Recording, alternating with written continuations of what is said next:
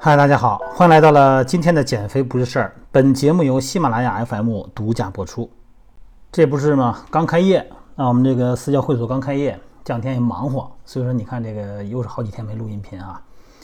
然后一位朋友呢在微信里边问我啊，他有静脉曲张啊，问我他那个跑步对静脉曲张有没有影响？因为他实在是跑很长时间了，哎，跑步很爽啊，很幸福哈，很有满足感。你这不跑步了，因为静脉曲张嘛，他就觉得会不会影响情绪哈？确实，现在呢，好多啊健身的人士，首先呢就是跑步。其实跑步它真的是适合多个年龄段的一种运动方式啊。坚持跑步呢，会让咱们的心脑血管系统啊，包括心脏啊，哎，它处在一个很好的状态，而且呢，促进全身的血液循环。那么静脉曲张。肯定啊，你跑完步以后，你小腿用的过多啊，然后再不拉伸，再这么空着，然后你接着再上班去了。这一上班呢，又坐一天，一坐一天，然后这个腿啊，就感觉静脉曲张胀起来了。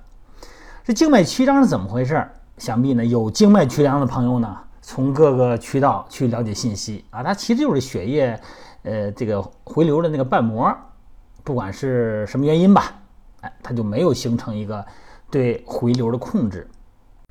那么其实它这个还是属于先天性的静脉管壁或者是瓣膜呢薄弱啊，因为静脉曲张呢，很多的朋友们呢这个咱们就有见过哈，哎呀这个曲里拐弯、曲里拐弯的，容易形成血流、血液倒流这么一个现象，时间长了以后呢，肯定是越憋越粗。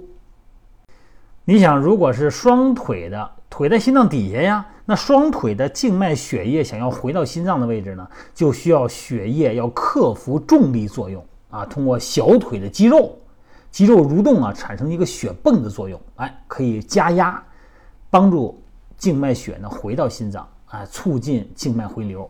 所以说呢，小腿肌肉其实人的第二个心脏，一点都不过分这么形容。但里边有一个问题，就是说，其实你跑步，你看，看你跑步一个小时够长了吧？那么一个小时以后，充分的放松，然后充分的让肌肉恢复正常。那这个时候呢，在运动过程中，对静脉瓣造成的压力呢，它不见得就有多大。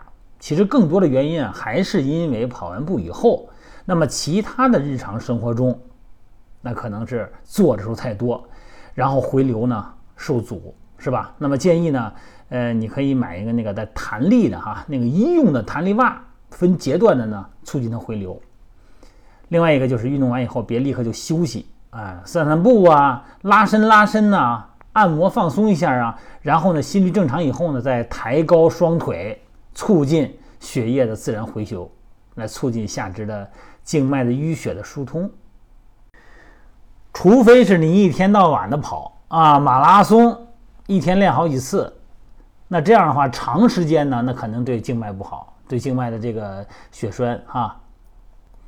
对静脉瓣呢，如果形成很大的压力，一般性咱们早上起来跑跑步或者晚上跑跑步，这个强度啊，它不至于啊加重咱们的这种情况。所以说，希望你还是更多的放松啊，多一些放松，多一些促进回流的按摩啊这些动作啊。那么正常训练呢，不害事儿，不害事儿哈。